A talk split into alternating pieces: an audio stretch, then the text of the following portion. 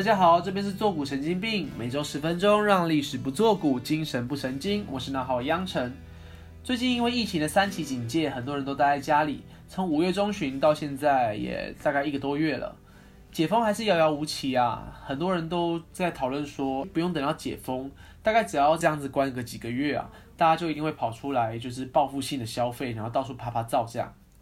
说到解封后的生活，大家会不会好奇？重大的灾难还有战争之后的生活到底是怎么样子的呢？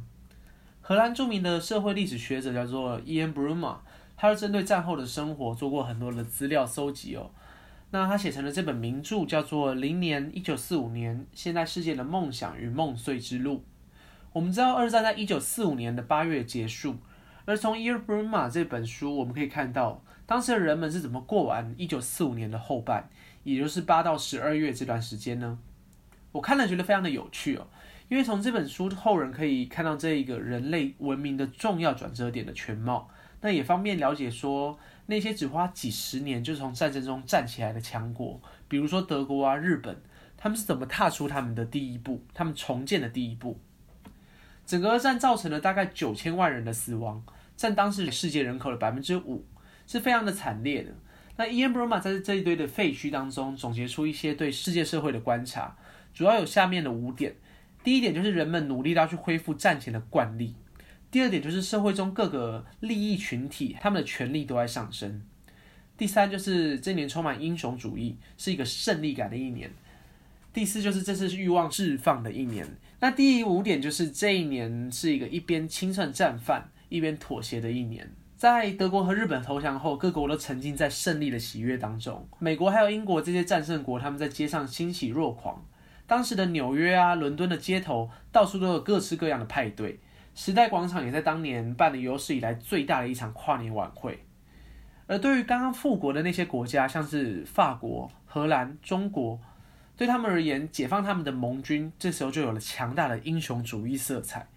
你看，本国的那些男性都就是缺乏自信啊、营养不良的样子。女性就普遍喜欢上了占领军的士兵，他们都健康啊，伙食很好，很强壮，然后穿着军服很帅的样子，所以女性大量的和他们去交往。那另外一方面，战败国则选用女体来讨好这些征服者。德国和日本都大量的把娼妓合法化。日本在投降的第三天就成立了美国的慰安机构，还呼吁全国的女性要来为国献身啊，去慰安机构上班这样子。这时候，占领军的士兵在夜夜笙歌，而另外一方面却有许多的国家都在饥荒当中，而且连战胜国比较乡村的地方也都是这种状况，食物价格很不稳定，所以很多人都在挨饿。即便当时有食物配给制啦，就是所有人都可以可能拿到一些券啊，然后去超商去那里换食物，但是还是不够，那最后还是得去黑市购买这样子。那最惨的案例发生在集中营当中。英国士兵当时解放了贝尔森集中营，就是安妮的日记作者他住过的一个集中营。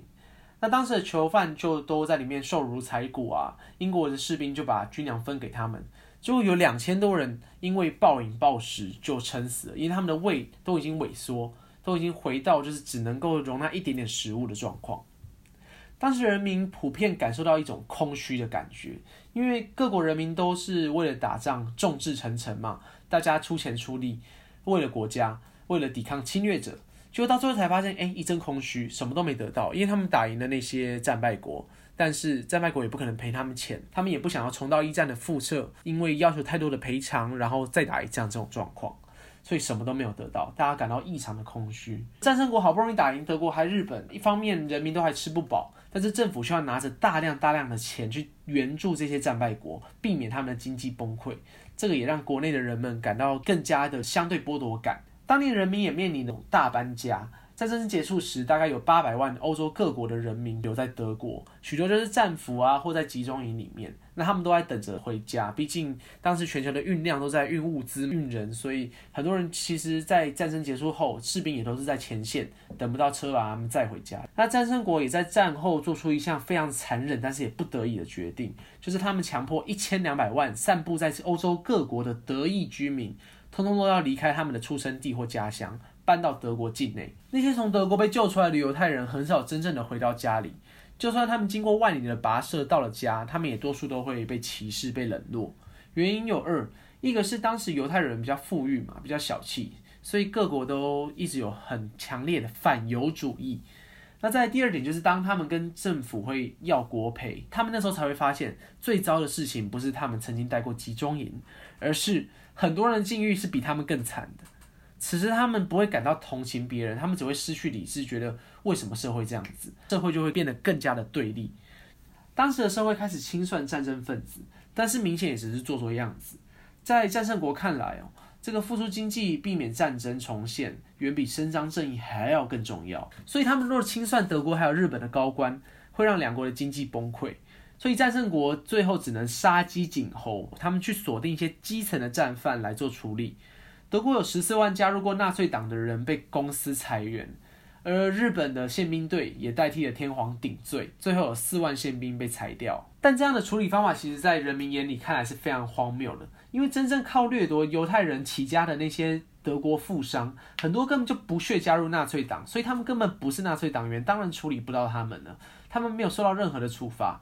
而很多真正的纳粹高官，他们有权有势，他们在战后战败的时候有留下一些财产。他们就花钱可以跟那些受过他迫害的那些犹太人买口供来脱罪。最后，多数的纳粹精英在狱中只待了可能几个月或几年就出狱了。他们有一些知识、专业知识，他们变成了战后重建德国的一些重要官员。而日本除了宪兵队挨枪之外，负责战后重建的官员也几乎都没有事，尤其是工业部门还有经济部门的官员，他们甚至都没有改组。而二战日本的军需大臣岸信介从来没有被正式起诉过战争罪，他还在十几二十年后当上了日本的首相。而同时，战后的人民有很多想要打破既有的体制，战时大家团结来对抗敌国，到了战后，人们没有办法再接受阶级带来的一些差距。一九四五年七月，英国办了一次大选，这时候离德国投降才三个月不到。那带领英国人打赢胜仗的这个丘吉尔就被赶下台了。而在英国人眼里，工党的领袖艾德里比他更能够代表基层社会的一些利益。代表保守党的丘吉尔，他从小家境就很好，他从小就没有办法体会穷人的辛苦，所以他只能代表资本家的利益。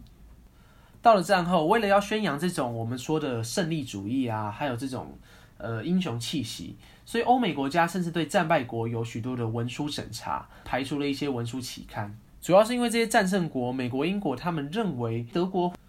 到了战后很重要的一个工作，其实就是所谓的思想工作、洗脑工作。美国为首的国家对战败国做了一些文书期刊的排除，对日本还有德国人做再教育，做一些洗脑工作。与纳粹有关的学校老师，或者是立场偏向纳粹的学校老师，都被开除了。那新的教育体制就是由美国来重新设计，所有的学生的课纲啊，都在宣扬美式的自由民主，还有与美国有关的负面新闻啊，在德国都被大量的查禁。美国调查德国所有的书店还有图书馆，把所有说美国坏话的书通通都给下架了。当时最夸张的就是美国引进德国的好莱坞大片，都会刻意的避开黑帮片，也就是当时你在德国你看不到美国黑帮的那些电影。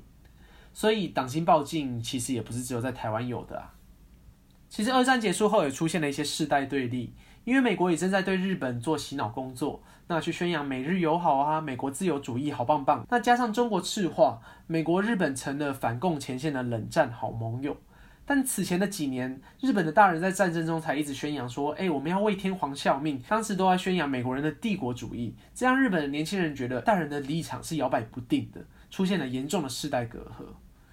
一九四五年的十二月三十一号，各国的报纸都还是生活的新闻，几乎没有国际新闻，因为大家都不喜欢再关注国际大事了。战争中每天都在关注国际大事，该是把时间还有生活重心拉回到家人身边的时刻了。所以当时的新闻头条全都是生活，全都是娱乐。英国在一九四五年十二月三十一号的报纸报的是运动，法国也在报美食。很明显的，大家最关心的头条新闻都在自己的身边。而纽约时报广场也在当年迎来了史上最狂欢的一次的跨年夜。然而与此同时，当时世界上很多欧亚非的殖民地都还在打仗之中，